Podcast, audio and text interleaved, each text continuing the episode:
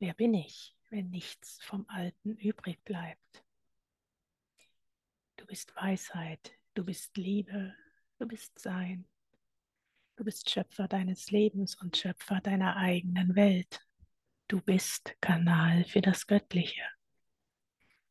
Angebunden an alle himmlischen Kräfte, die durch dich wirken möchten. Angebunden an alle irdischen Kräfte, die durch dich materialisieren möchten. Du bist im Einklang mit dir selbst. Körper, Geist und Seele im Einklang mit sich selbst.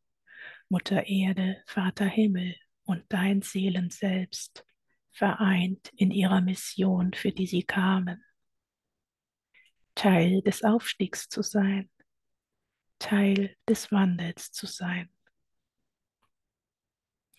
Aktiver Mitspieler im Wandel zu sein, der seinen Platz im göttlichen Plan erfüllt und erfüllt.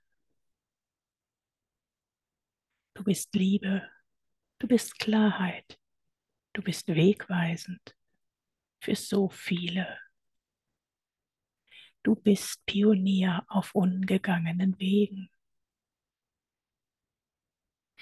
Alleine dadurch, dass es dich gibt, werden deine Wege nie mehr ungegangen sein.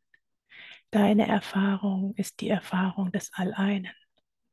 Indem du deinen Weg gehst, speist du sie ein. Deine Erfahrung, deine Weisheit deine Emotionen. Sie werden bewusst sein. Sie werden zu dem, was du bist. Du nährst, was du bist, indem du bist. Du erweiterst das Alleine um dein Sein, indem du aus dem Alleinen schöpfst für dein Sein. Du bist Le Liebe. Du bist wertvoll. Du bist. Mehr als ein Ich bin kann es nicht geben. Darum lasse los, was nicht länger dein ist.